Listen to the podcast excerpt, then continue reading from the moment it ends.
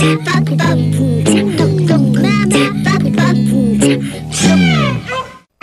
allez, une histoire. Il était une fois. Bonjour à tous et bonjour, chers petits amis. Aujourd'hui, l'enfant qui n'avait jamais vu une fleur. C'est une très jolie histoire d'André Anne Graton que je vais dire avec Églantine. Bonjour Églantine. Bonjour Dominique. Vous la connaissez bien et aujourd'hui, elle est conteuse.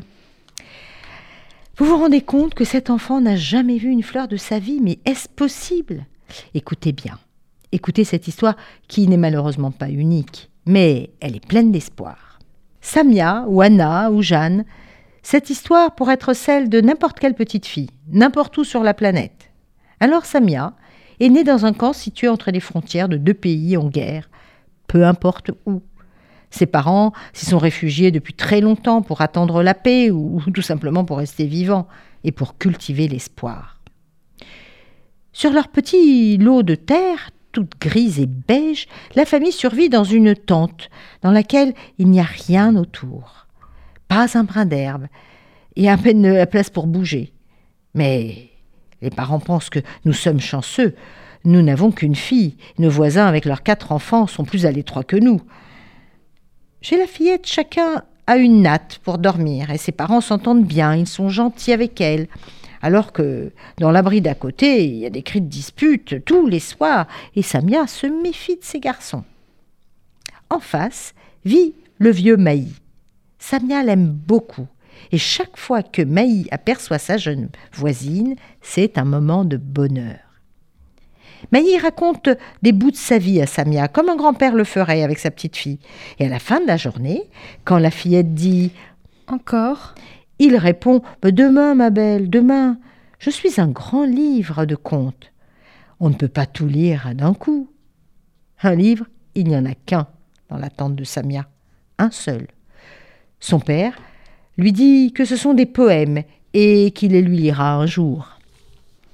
Parfois, Samia reprend Maï en train de caresser un objet au creux de sa main, une montre. Tic-tac, tic-tac. Il ne l'a jamais raconté cette histoire. Mais non, je ne peux pas raconter, c'est mon trésor. Mais chaque fois, les sanglots se coincent dans sa gorge et l'empêchent de continuer. Mais comment un si petit objet peut causer tant de peine? Un soir, Maï parla à Samia de bougainvilliers. C'est quoi des bougainvilliers Jamais entendu ce mot. Ce sont des fleurs. Moi, j'aimerais bien voir des fleurs. Ah, une larme coule sur la joue de Maï. Pourquoi tu pleures? Parce que tu n'as jamais vu de fleurs, voilà pourquoi. C'est joli? Ah oui, c'est très joli. Les fleurs sont fragiles et délicates, elles sont belles et parfumées, colorées. Ah, c'est une journée ensoleillée et c'est bien ainsi. Le soleil passe les frontières et ça, les soldats n'y peuvent rien. Le lendemain matin, Samia bombarda sa mère de questions, qui n'arrive pas à trouver les mots justes. Elle parle si peu souvent de beauté. Et elle finit par résumer ainsi. Les fleurs, ce sont ce sont les poèmes de la nature. Depuis que le vieil homme lui a parlé de Bougainvilliers, la curiosité de Samia est sans borne. Maï, parle-moi encore de tes fleurs. On en trouve euh, de toutes les couleurs, de toutes les tailles, de toutes les formes. Elles grandissent et grandissent, attirées par le soleil. Elles en ont besoin, comme nous avons besoin de manger, et sans eau, elles meurent. Elles nous ressemblent alors. Hum, Maï aimerait bien lui expliquer que oui, les fleurs lui ressemblent, à elle, Samia, mais pas à tous les hommes. Certains ont le cœur trop sec, comme une fleur qui aurait manqué d'eau. J'aimerais tant voir une fleur. Oh, Maï se sent impuissant. Comment réaliser son vœu? Et puis, un matin, Maï eut une idée. Il se rend à l'entrée du camp en s'appuyant sur sa canne. Peut-être qu'il y a un petit espoir de toucher son cœur.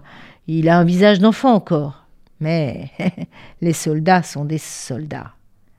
Que me donnes-tu en échange? Mais qu'est-ce que tu veux que je te donne? Je vis ici depuis si longtemps. Je ne possède plus rien.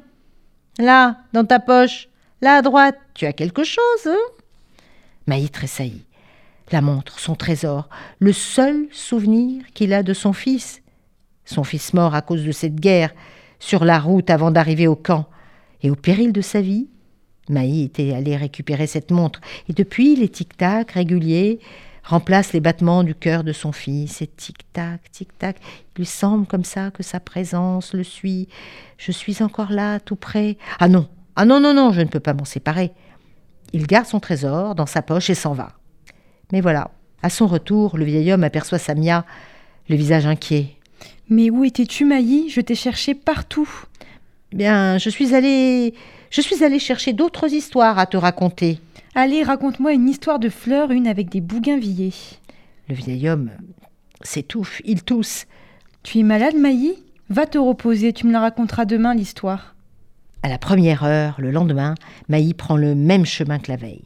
Le soldat le regarde avec un sourire aux lèvres. Hein. Bon, d'accord, tu auras la montre. Et de combien de temps as-tu besoin? Ouais, deux jours. Deux jours pour laisser partir la dernière trace de son fils. Adieu, fils. Deux jours plus tard, le vieillard remet la montre au jeune homme qui lui tend un grand sac en papier brun.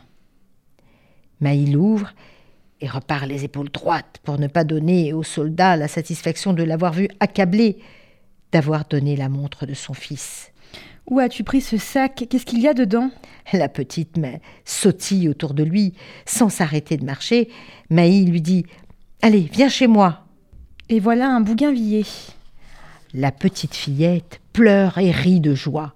Samia court chercher ses parents. Papa, maman, venez voir des fleurs. Oh, c'est tellement beau. Entre les deux bras frêles, Samia tend le pot de terre cuite dans lequel sont plantées les premières fleurs qu'elle voit de sa vie. C'est une fleur pour cultiver l'espoir et la paix. En souhaitant que tous les enfants démunis puissent espérer une meilleure vie et rêver de justice et de liberté et voir les fleurs pousser. C'est une histoire pour tous les enfants et à cette veille de Rosh Hashanah que le peuple juif vive en paix. Au revoir à tous. Yeah.